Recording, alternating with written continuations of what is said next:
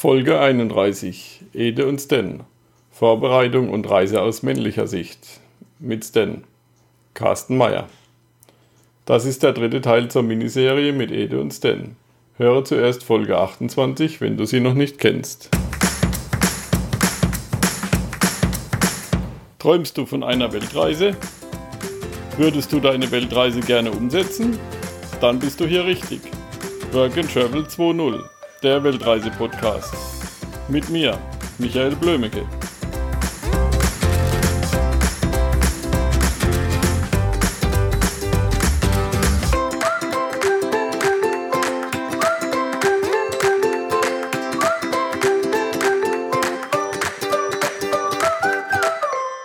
Ja, hallo Carsten oder Stan.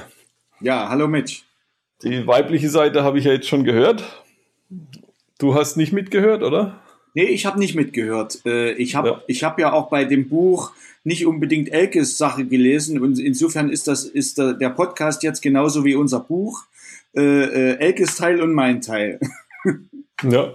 Nochmal für die, die das Buch noch nicht kennen oder die erste Folge nicht gehört haben. Ähm, da geht es um Mann und Frau und Weltreise. Und wenn man das Buch vorne oder hinten, weiß man nicht, äh, hält, dann steht da klein Mann und groß geschrieben Frau und Weltreise und, wenn man, und die Elke sitzt da, äh, steht da auf dem Bild. Und wenn man das Buch rumdreht, dann steht da Mann und Kleinfrau und groß wieder Weltreise und da steht da Carsten. Genau. Und genauso ist das Buch, die erste oder die eine Hälfte von hinten oder vorne hat Carsten geschrieben und die andere Hälfte ist die Sicht von Elke. Genau, und in der Mitte treffen wir uns. Genau, und ich fand es super interessant. ja. Und deswegen plage ich euch mit Fragen. Ja, na dann schieß los. ja. Was können deine Zuhörer, äh, äh, was kann die interessieren? Ja, da mache ich mir ständig Gedanken drum. was waren für dich die größten Schwierigkeiten bei der Vorbereitung der Reise? Oh, die größten Vorbereitungen. Ähm, ja, mich haben so ein paar grundsätzliche Fragen geplagt. Und zwar, ich habe relativ wenig über Visabeschaffungen äh, äh, lesen können oder auch erfahren können. Also das war für mich ein ganz großes Buch mit sieben Siegeln, zumal ich dann auch, als ich mich damit beschäftigt habe, mitbekommen habe, oder eigentlich weiß man es auch, dass ein Visa nur ein Vierteljahr Gültigkeit äh, hat äh, und man dann eingereist sein muss. Also äh, war so äh, das Grundproblem in der Türkei oder bis zur Türkei oder bis zum Iran in der Türkei eingeschlossen, braucht man ja kein Visum als Deutscher. Und äh, da ist ja schon mal ein Vierteljahr vorbei. Und eigentlich, wenn es interessant wird mit dem Iran und die anderen Stan-Länder zum Beispiel oder äh, China und so weiter, dann braucht man ein, ein, ein Visum. Und da habe ich mich am Anfang sehr schwer getan wo kriegt man die Visas her und auch, äh, wie handhabe ich das mit den Pässen, ja, und äh, ähm, da kann ich nur sagen, ich weiß nicht, ob Elke vielleicht dazu schon was gesagt hat mit den Pässen. Ähm, wir, wir sind dann auf den äh, äh, äh Einfall gekommen oder ja, auf die Anregung gekommen. Wir haben uns neben unserem normalen Reisepass noch einen zweiten Pass beantragt und ähm, jedem Deutschen äh, stehen grundsätzlich zwei Pässe zu und wir haben uns dann sogar noch einen dritten beantragt, weil wir zum Beispiel in Israel Stempel in unserem ersten Pass hatten und wir wollten den Iran bereisen. Äh, da kannst du auch äh, noch einen dritten Pass beantragen. Und das war natürlich phänomenal für uns. Jeder hatte drei Pässe. Wir haben dann in der Visazentrale in Berlin zwei Pässe hinterlegt und die sind uns dann immer zugeschickt worden mit DHL. Und das ist natürlich ein wunderbarer Tipp, für alle Reisenden äh, äh, hinterlegten Pass irgendwo, entweder bei der Familie oder in der Visazentrale und ruft den dann ab mit dem jeweiligen, äh, mit den jeweiligen Visas für die Länder, die er dann braucht unterwegs und lasst die euch an eine DHL-Zentrale oder Station schicken. Ähm, das hat, das haben wir dreimal gemacht. Das hat dreimal wunderbar geklappt. Äh, die Lieferzeiten sind zwei bis drei Tage. Man kann sogar noch verfolgen, äh, wo der Lieferstatus ist. Und, und wir haben das in jeder größeren Stadt gibt es so eine DHL-Station. Also bis nach Südostasien haben wir es uns teilweise schicken lassen. Mhm. Ja, das war mal so ein kleiner Ausschnitt aus, äh, was mich so beschäftigt hat im Vorfeld äh, der Reise. Äh, mhm. Und wie würdest du es jetzt ja, nach der Reise sehen? Ähm, Im Prinzip waren es ja keine großen Schwierigkeiten, war ja eigentlich nur zu wissen, wie macht man es am besten, oder? Ja, im Nachhinein, äh, äh, nach so einer Jahresreise geht man natürlich viel gelassener ran und viel relaxter ran. Und ähm, eigentlich macht man sich viel zu Stress am, äh, viel zu viel Stress äh, äh, im Vorfeld. Äh, das sind wir Deutsche wahrscheinlich so gewohnt und, und, und so reingeboren oder in unserer Genetik liegt das. Es muss alles perfekt vorbereitet sein, egal ob das das Fahrzeug ist, was sicher sinnvoll ist äh, oder die ganzen äh, Informationen über Reiserouten, Visas, was macht man, wo ist es gefährlich, wo ist es nicht gefährlich. Äh, also man macht sich viel zu viel Gedanken am Anfang. Im Endeffekt hätten wir uns mit Sicherheit die Hälfte der Gedanken äh, auch nicht machen äh, brauchen und wir wären auch gut durch die Welt gekommen. Also das ist so mein Fazit ähm, im Nachhinein. Äh, fahrt einfach los. Ihr könnt euch auch die Visas unterwegs beschaffen ist mit Sicherheit mit ein bisschen Zeit, mehr Zeit verbunden, aber man hat sowieso, wenn man auf Reisen ist, äh, soll man die Entschleunigung kennenlernen und auch lieben lernen. Insofern äh, 50 Prozent der Probleme, die am Anfang entstehen, schmeißt die weg und äh, fahrt einfach los. Äh, äh man kann auch unterwegs äh, Fahrzeug reparieren, manchmal sogar viel besser und viel äh, äh kostengünstiger als in Deutschland es wird ein überall geholfen mit Fahrzeugen, mit äh, Ersatzteilen. Wir hatten insgesamt vier Pannen äh, äh, auf der Reise und äh, uns ist super geholfen worden. Und die schönsten Zeiten waren sowieso immer die Zeiten, wenn wir außer Gefecht geschossen waren und äh, wir eine Reparatur wieder mal hatten. Äh, äh, da haben wir die Leute vor Ort mal richtig kennengelernt. Ja, also das waren super Zeiten, wenn mal was in die Quere gekommen ist. Mhm. Hat euch quasi zusätzlich noch entschleunigt.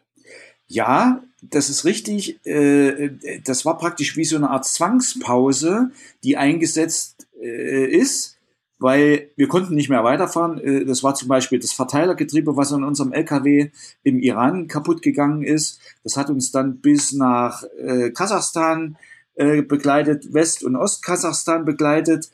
Und wir waren dann wirklich manchmal auch vier äh, Wochen äh, äh, in, in Westkasachstan und auch mal fünf Wochen in, in Ostkasachstan festgetackert. Also wir konnten nicht weiter.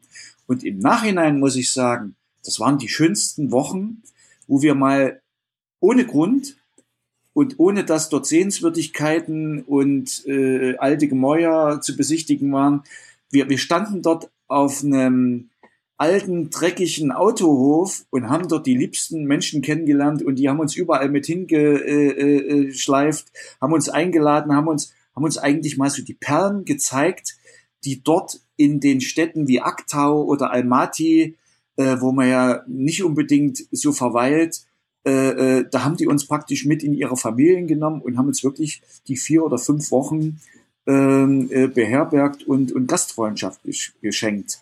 Und da sind äh, Freundschaften daraus entstanden, die hätten wir nie gehabt, wenn wir ein wunderbar äh, fahrendes Fahrzeug gehabt hätten, wo wir immer alle zwei Tage weitergefahren wären. Ja klar, dann, dann hast du auch mal so einen richtigen Einblick in das Leben von den Leuten in dem Land, oder? Na klar. Und äh, die haben Mitleid mit dir, dass du irgendwo am Ende der Welt äh, zehntausende Kilometer oder fünftausend Kilometer äh, von deiner Heimat entfernt äh, gestrandet bist und äh, ich muss sagen, also das, wir sind, wir sind mit so vielen offenen Armen äh, empfangen worden. Äh, also das war schon phänomenal, wie, wie wir gerade in diesen russischsprachigen äh, Gebieten, äh, vor dem ja die Deutschen nach wie vor immer ein bisschen äh, Manschetten und Angst haben, wie wir dort ähm, aufgenommen worden sind und mit welcher Gastfreundschaft äh, äh, dort alles geteilt worden ist. Also das war, das war, das war mit die, die, die, der größte Eindruck auf mich äh, den, den, die Reise hinterlassen hat. Mhm. Wie war denn das da mit der Verständigung? Sprecht ihr Russisch oder sprechen die Leute da Englisch oder wie lief das? Ja, also ein Großteil der Reise, ähm, wenn ich mal Türkei, Iran äh, mal absehe, äh, oder auch Mongolei, China. Äh, äh, äh, äh, dort haben wir uns wirklich mit Händen und Füßen verständigt und ähm, mit ein bisschen Englisch. Aber ansonsten äh, sind wir auch viel durch die ehemaligen russischen Länder gefahren. Das fing ja schon an in Turkmenistan, Kasachstan, Usbekistan, äh, Russland, äh, Mongolei zum Teil. Äh, wir hatten äh, wir hatten Russisch in, in der Schule. Ich hatte zwar gedacht, ich hatte es vergessen. Elke hat es wirklich vergessen, weil äh, äh, das Russisch war nicht so ihre, ihre, ihre Lieblingssprache. Aber bei mir ist es dann so sukzessive wiedergekommen. Also da hatte, da hatte die DDR mal ein was Gutes, dass man Russisch gelernt hat. Oder wir zumindestens auch äh, die kyrillischen äh, Schriftzeichen lesen konnten. Und wenn man mhm. sich dann so ein bisschen mit ein paar Brocken Russisch verständigen kann, gerade auf dem Lande, äh, das lieben die Russen. Und da, da, da, da, äh, äh, so schroff, wie es manchmal da auch zugeht, aber da gewinnt man auch die Herzen der Leute. Wenn man ein paar Worte, ein paar Brocken Russisch kann, äh, da, da gehen denen die, die, die Augen auf. Und wenn es nur Nastarovje ist beim Anstoßen mit Wodka. Ja. Ja. Ansonsten, ja, das ist ja überall, ja. das ist auch in Frankreich. Wenn du da ein paar Worte Französisch sprichst, dann sind die Leute gleich viel besser genau, drauf. Genau, genau. Ansonsten äh, war Sprache, würde ich mal sagen, ist überbewertet. Man kann sich vielleicht etwas genauer und präziser ausdrücken, wenn man die Sprache kann, aber wir haben sie nicht unbedingt gebraucht, weil wir haben, wir haben ja unser Kochprojekt gehabt, äh, wir haben mit den Leuten gekocht und da geht so vieles über Mimik, über Gestik, äh, ähm, äh, so dass, dass uns hat's nie gestört, dass wir die Sprache äh, nicht gesprochen haben. Wir haben uns darauf eingestellt und mhm. äh, haben auch viel mehr so auf Körpersprache äh, äh, geachtet und äh, damit sind wir eigentlich sehr gut äh, durch die Welt gekommen. Ja. Was hat dir unterwegs gefehlt auf der Reise? Äh, also mir hat nichts gefehlt unterwegs auf der Reise. Also muss ich wirklich so sagen, äh, in Südostasien vielleicht manchmal ein, ein, ein kühles, schattiges Plätzchen, obwohl wir die, die Wärme lieben, Elke noch mehr als ich. Aber wenn du so, so durchgängig immer so 30, 35 Grad bei 90 Prozent Luftfeuchtigkeit hast, und wir hatten ja keine Klimaanlage äh, bei uns. Äh, äh, da habe ich mir manchmal schon mal mal ein Hotelzimmer für eine Nacht mit mit mit einem kühlen äh, mit einer kühlen Klimaanlage gewünscht. Aber ansonsten habe ich habe ich nichts vermisst, muss ich so sagen, wie es ist. Mhm. Wie hat sich so deine Geschwindigkeit geändert, also dein Leben in puncto Hektik und so Sachen? Meinst du jetzt im Nachhinein oder während der Reise? Beides. Beides. Äh, naja, äh, äh, man geht ja so eine Reise schon relativ hektisch an. Und jeder, der, äh, der da sagt, ich, äh, der das anders sieht, ich glaube, der lügt ein bisschen, weil die Hektik vor der Reise, die ist schon enorm. Und eigentlich mit dieser Hektik fährt man auch ein bisschen los. Und ähm, so ein bisschen auf der Reise angekommen bin ich, äh, als ich mir das erste blaue Auge in der Türkei geholt habe. Das, äh, das schreibe ich auch in einer Geschichte in dem Buch. Äh, das war so ein bisschen der Fingerzeig Gottes. Da, da bin ich aus, aus dem LKW gefallen und habe mir ein blaues Auge geholt. Und seitdem habe ich mir gesagt, und das war so ein bisschen hektisch veranlagt, äh, seitdem habe ich mir gesagt, so, und jetzt machst du alles ganz in Ruhe. Und, und da bin ich äh, so in der, auf der Reise angekommen. Also das war so nach anderthalb Monaten. Und seitdem habe ich alles in Ruhe gemacht und äh, habe lieber zweimal nachgedacht und habe mich lieber einmal mehr hingesetzt und habe einen Tee getrunken, bevor ich hastig äh, irgendwas sinnlos gemacht habe, weil äh, wir haben uns immer gesagt, wir haben alle Zeit der Welt, egal wie lange wie lange irgendwas dauert. Äh, es sagt sowieso keiner, wie lange man irgendwo langfahren muss. Und je langsamer, umso besser ist es auch.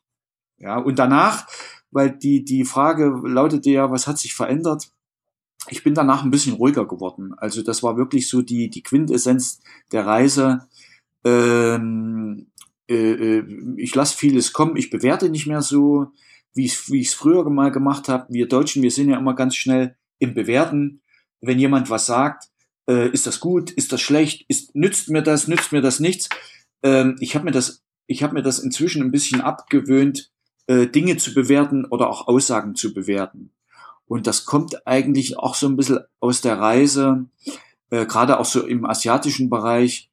Da bewertet kaum jemand irgendwas. Ob du da lang fährst oder nicht, oder ob du was machst oder nicht, das würde nie jemand bewerten und für gut oder schlecht äh, äh, empfinden. Die machen einfach. Und das war so ein bisschen ein Aha-Effekt für mich. Ja. Was würdest du das nächste Mal anders machen? Also wenn ich, wenn ich nochmal so eine, so eine Reise machen würde, hm, ich glaube, ich würde die wieder so machen. Ähm, ich würde, ich würde weniger Kram mitnehmen. Also da habe ich definitiv, äh, äh, klar, man fährt mit einem LKW, mit einem großen äh, 18 ähm, rum, da kommt es auf 100 Kilo mehr oder weniger auch nicht an. Aber äh, den Großteil habe ich nicht gebraucht.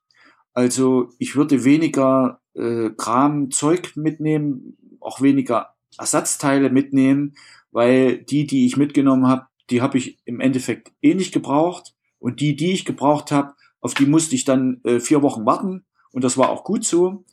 Also äh, äh, ähm, so dieses Thema Zeugballast, weniger ist da äh, inzwischen bei mir mehr. Ja. Was waren so deine Gefühle und Gedanken nach der Reise? das ist eine sehr schöne Frage, äh, weil da haben wir uns ein bisschen gefürchtet, äh, äh, was nach der Reise kommen wird. Ähm, äh, am Anfang oder im Mitte der Reise, da denkt man noch nicht so dran, aber so dann die letzten Wochen auf der Reise, da ist das schon auch ein mulmiges Gefühl, ähnlich mulmig wie vor der Reise, wenn, bevor man losfährt. Äh, man weiß nicht, wo man hinfährt und genauso ist es auch, wenn man wieder zurückkommt. Äh, man weiß nicht, was einen zu Hause erwartet. Wie reagieren äh, die Leute, wie, wie reagieren Freunde, Bekannte? Äh, man hat sich definitiv etwas entfremdet und man ist ein anderer geworden, als man losgefahren ist. Und das wird auch definitiv so bleiben. Also das merken wir bis heute. Es hat sich da unheimlich was verändert.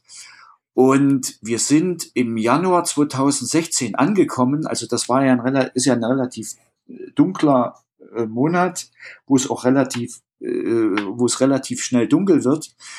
Und ich kann mich noch daran erinnern, wir sind die ersten Wochen weil wir niemanden sehen wollten in der Stadt. Jena ist eine 100.000 Einwohnerstadt und wir können einen Großteil der Leute laufen wir über den Weg. Wir sind dann immer erst abends um acht einkaufen gegangen, haben uns die Kapuze ganz dicht in das Gesicht gezogen, weil wir wollten einfach niemanden begegnen. Wir haben uns vor der Frage gefürchtet, und Stan und Ede, wo war es am schönsten?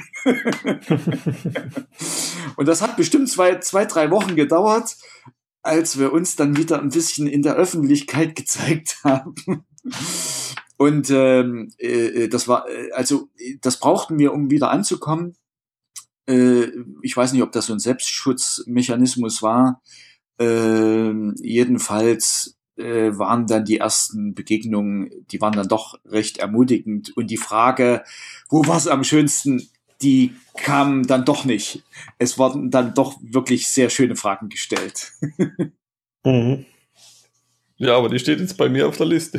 was, war, was waren die schönsten Erlebnisse auf der Reise? Äh, genau. Jetzt kannst du die auch stellen. Das war nur äh, äh, einen Monat äh, nach der Wiederkunft war das wirklich mein Horror. ja, was, was war am schönsten? Also ich habe es ja vorhin schon mal so, ich, da, äh, da, da ist bestimmt auch zwischen Mann und Frau, geht da so eine Kluft durch. Ähm, äh, es waren wirklich die Zwangspausen, die waren, das waren wirklich die schönsten Zeiten für mich, äh, weil dort äh, der, der, der, wie soll ich das sagen, der Kontrast zwischen dem Gestrandetsein auf irgendeinem äh, runkeligen, krautigen Autohof äh, und der Herzlichkeit der Leute, die uns dann in ihre Familien schauen lassen haben, das war überwältigend. Also das hätte ich nie gedacht, dass wir sowas auf der Reise äh, erleben werden und wie man sich auch bemüht hat, unser Problem zu lösen, weil unser Problem war dann das Problem auch der Familien. Und das war, das waren wirklich sehr schöne Erlebnisse, die wir hatten. Äh, und wir haben ja insgesamt elfmal irgendeine kleinere oder mittlere äh, Panne und Katastrophe gehabt. Ähm, der Iran war, ist als Land sehr schön und, und auch von der Herzlichkeit der Menschen, das hat sich ja nun auch die letzten Jahre etwas rumgesprochen. Ähm, die Mongolei, äh, da hat Elke sicher auch was dazu gesagt. Das ist so unser Herzensland, weil wir lieben die Wüste und wir lieben so diese, diese Kargheit der Natur. Also die, die hat es uns angetan, äh, rein aus dem Naturerlebnis. Äh, und äh, wenige Menschen auf der Größe von Dreiviertel Europa, also ich glaube drei Millionen Einwohner und äh, fast so groß wie Europa. Da muss man schon äh, äh die Menschen suchen. Äh, nichtsdestotrotz, wir lieben die Menschen, aber wir lieben auch so das Karge, äh, wir lieben die Wüsten und äh, wo man auch mal bis zum Horizont äh, schauen kann. Ja. Ja, hat beides was. Ich bin auch nicht so, oder wir sind auch nicht so die Stadttypen. Uns findest du auch eher irgendwo, wo es ein bisschen ruhiger ist. Genau. Also zu, zum, zum Thema Stadt kann ich nur sagen, wir waren, wir, wir mussten ja nun auch durch ein paar größere Städte durch, egal ob das nun Istanbul war, weil wir dort äh, Freunde haben, oder Teheran, weil wir eingeladen waren. Wir waren aber immer froh, wenn wir aus diesen großen Städten, aus diesen Molochen raus waren, weil das eigentlich Schöne, das hat uns wirklich auf dem Land äh, äh in Empfang genommen und äh, also so die Kleinigkeiten, ähm, äh, des Lebens, äh, wo auch die, die Leute noch unverbraucht, noch auch teilweise unverdorben sind. Ähm, das haben wir wirklich auf dem Lande erlebt.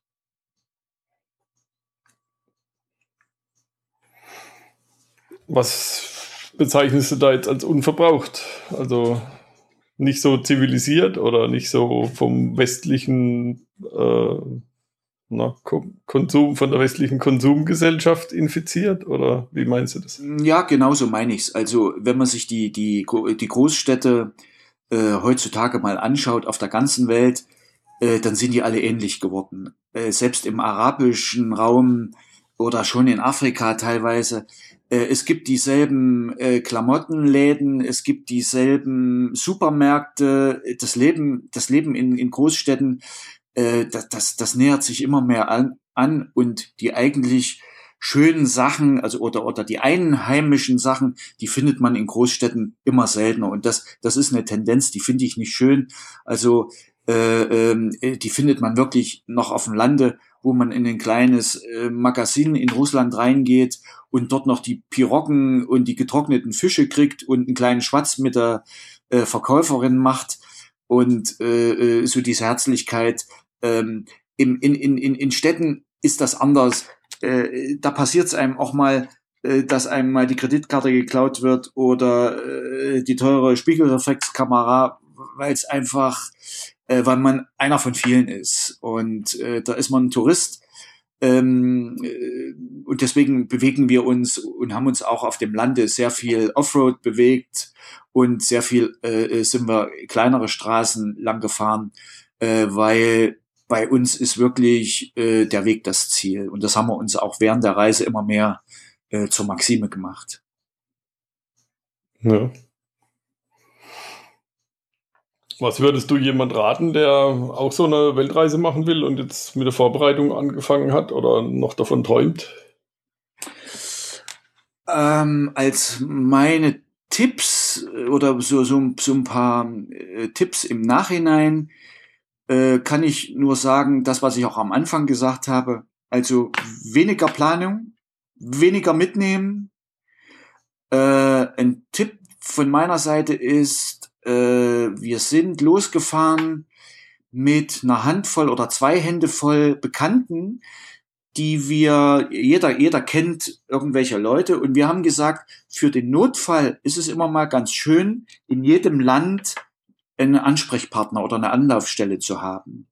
Und ich hatte mir im Vorfeld über Freunde und Bekannte, äh, hatte ich mir so für fast jedes Land äh, eine Kontaktperson geben lassen. Die kannte ich noch nicht persönlich, aber wenn mal was ist oder gerade für unser Kochprojekt war das immer sehr sinnvoll.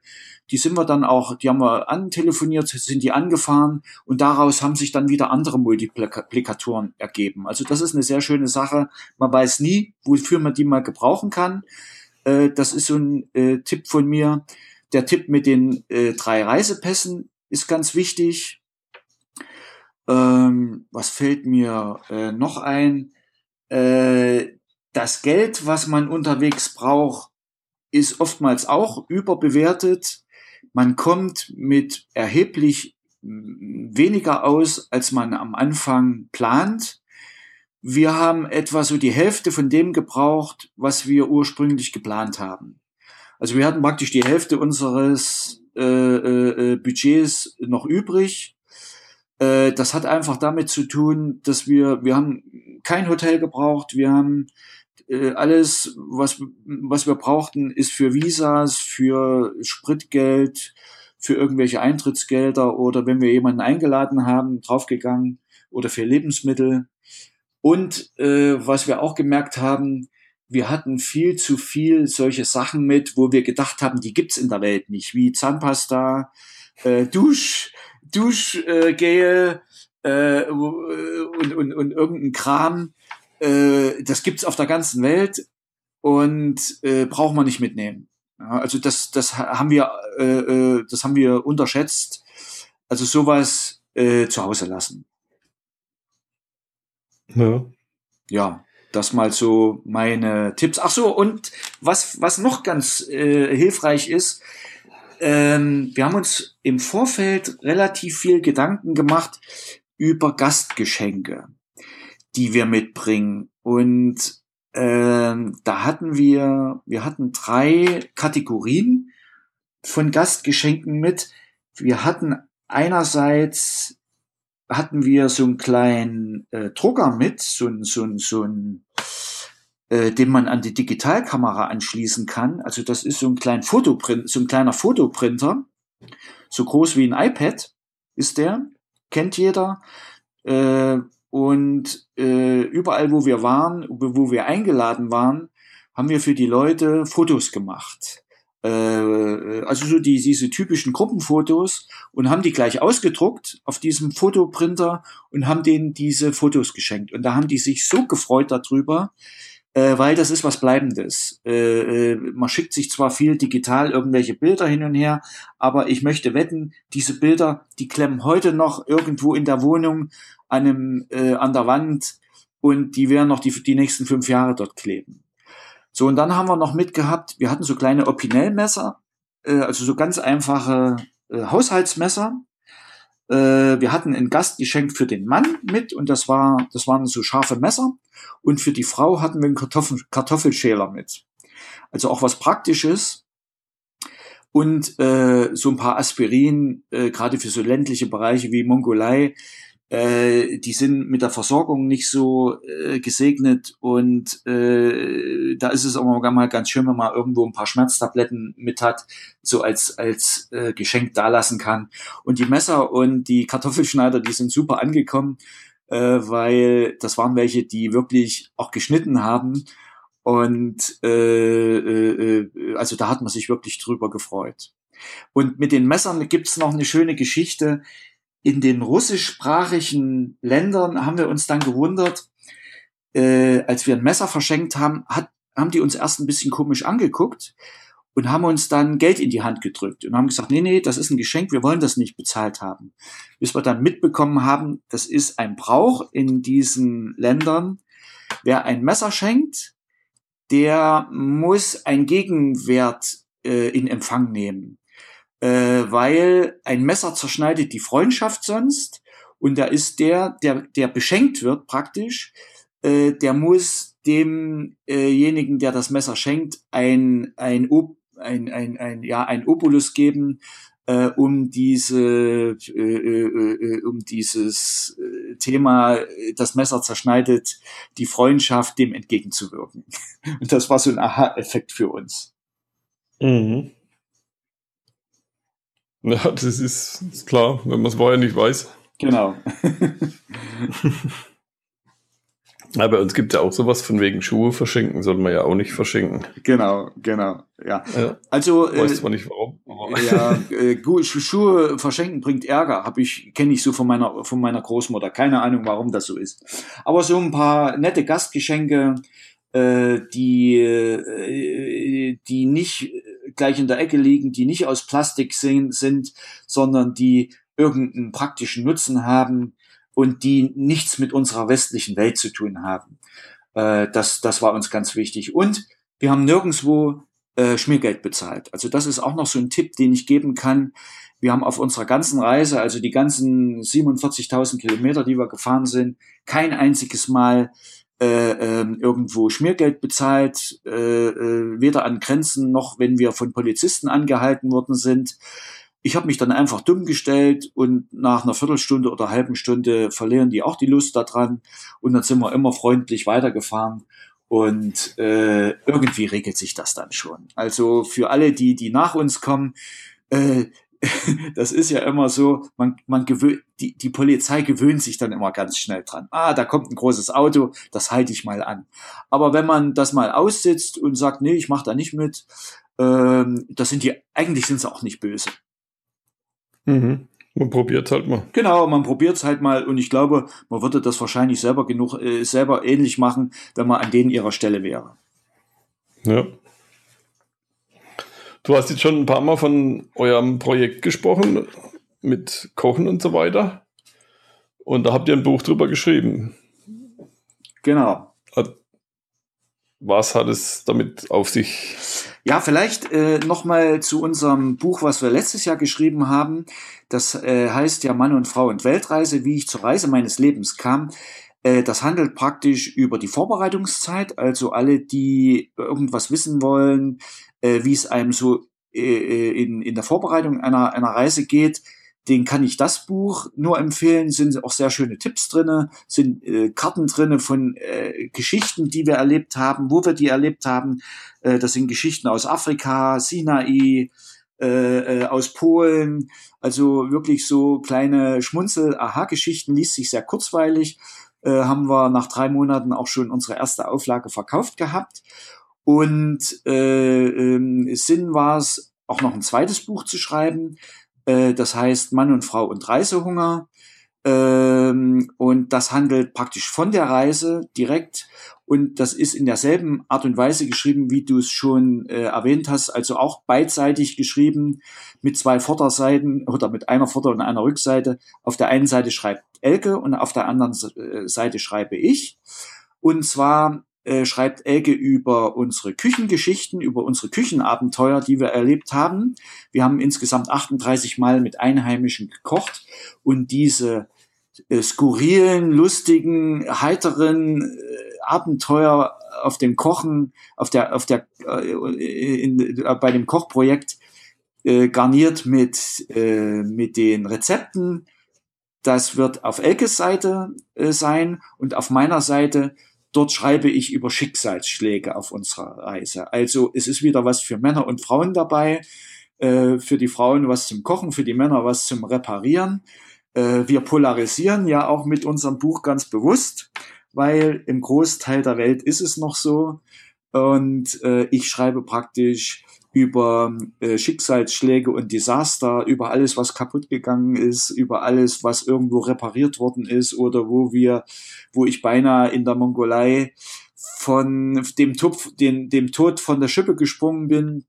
Äh, das sind dann so meine Geschichten. Und dieses Buch, äh, das kommt Mitte des Jahres raus, also im, im äh, August wollen wir äh, es fertig haben und wir werden das dann ankündigen und äh, wird dann verfügbar sein auf unserer Webseite äh, www.edeundsten.de und äh, wird im Eigenverlag, wir haben das im Eigenverlag sowohl das erste als auch das zweite rausgebracht. Der Verlag heißt Stede Verlag für die, äh, die es wissen wollen, Stede steht für Sten und Ede. Und da haben wir mal kurz, kurzerhand letztes Jahr einen Verlag gegründet, weil wir ein paar ISDN-Nummern brauchten und man die nur als Verlag bekommt. Ja, und so viel zu unserem zweiten Buch. Und ein drittes Buch soll es dann nächstes Jahr geben. Mhm. Das handelt dann von äh, äh, nach der Reise ist vor der Reise praktisch, was passiert mit einem, wenn man von so einer Reise wiederkommt und äh, was geht da so in einem äh, los? Also das wird so eine Mischung sein aus, ich sag jetzt mal so ein bisschen Psychologiebuch oder Selbsterkenntnisbuch ähm, mit mit ein paar konkreten äh, Tipps. Was macht man mit so einer Reise oder welche Chancen ähm, ergeben sich äh, oder sollte man nutzen, wenn man von so einer Reise wiederkommt? Ja.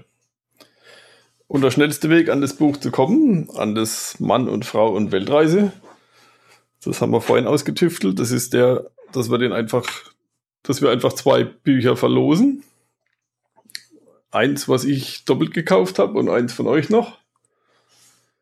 Und wie man die bekommt, ist eigentlich ganz einfach. Man schreibt einfach eine Rezension auf iTunes zum Podcast workandtravel20.de und schickt einen Screenshot oder einfach den Text nochmal per E-Mail an podcast.workandtravel20.de. Das Ganze steht dann auch nochmal in den Show Notes, wie das funktioniert und natürlich auch die Links zu den Büchern und zu eurem Verlag. Und ja, damit möchte ich mich, ups, möchte ich mich bei dir bedanken für das tolle Gespräch. Möchtest du noch was loswerden oder? Äh, ja, äh, vielleicht nur noch so viel. Also es ist wirklich äh, nach der Reise ist vor der Reise. Ähm, vieles fühlt sich leichter und befreiter an. Äh, man macht sich weniger äh, Gedanken über Dinge, wo man sich vor der Reise noch sehr viele Gedanken gemacht hat. Und das ist ein sehr schönes Gefühl. Und das ja. kann ich auch jedem nur empfehlen. Egal wie lang, ob das ein Vierteljahr oder ein halbes Jahr oder ein Jahr ist, äh, darauf äh, kommt es weniger an, aber äh, macht das einfach. Und ihr werdet nicht mehr dieselben sein, die ihr vorher mal wart. Ja, na, das ist das Wichtigste. Einfach mal träumen, planen, abfahren. Genau. So nach dem Motto. Muss nicht gleich sein, aber genau. Der Anfang muss getan genau, werden. Genau, das ist so nach dem Motto, wann hast du das letzte Mal etwas zum ersten Mal gemacht? Ja, genau. Okay. Okay, Mitch. Sehr schön. Hat mich sehr gefreut. War ein sehr schönes äh, Interview mit dir. Ja, mich hat es auch sehr gefreut. War sehr interessant mit euch beiden. Und äh, die einzige Übereinstimmung, die ist da, wo du gemeint hast, dass es keine Übereinstimmung gibt. Aber da siehst du mal, da siehst du, da denkst, da lebt man 20 Jahre mit einem Partner zusammen und denkt, man kennt ihn. Im Endeffekt kennt man sich nicht. Und äh, vielleicht nur noch abschließend, ähm, jetzt will ich nicht, nicht Angst machen oder Bange machen, aber die Chance, wenn man so lange reist, ist durchaus auch 50-50, dass man alleine wiederkommt. Ja? Das muss man auch wissen. Mhm. Wir sind aber zu zweit wiedergekommen. Ja, ich denke, die meisten kommen zu zweit wieder. okay, und dann viel gestärkter und das ist auch das Schöne daran. Ja, ja, ich, ich meine, Männer ticken anders als Frauen und Frauen ticken anders als Männer und genau. Genau. Und da hatten, ja. da hatten wir eine Übereinstimmung, wo ich gedacht habe, äh, das ist es nicht. Mann, Mann, Mann. Du hast, du hast es aber auch fies gemacht, indem du uns äh, in, in Einzelverhöre gesteckt hast und Bad, Bad Cop und Good Cop gemacht hast. ja, ihr habt angefangen damit. Vorderseite und Rückseite. Sehr schön.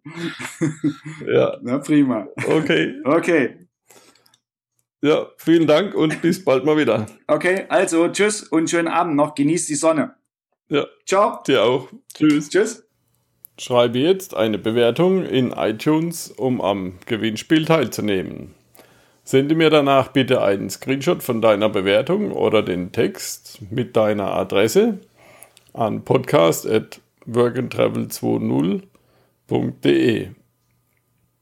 Die Verlosung der Bücher Mann und Frau und Weltreise ist Anfang September.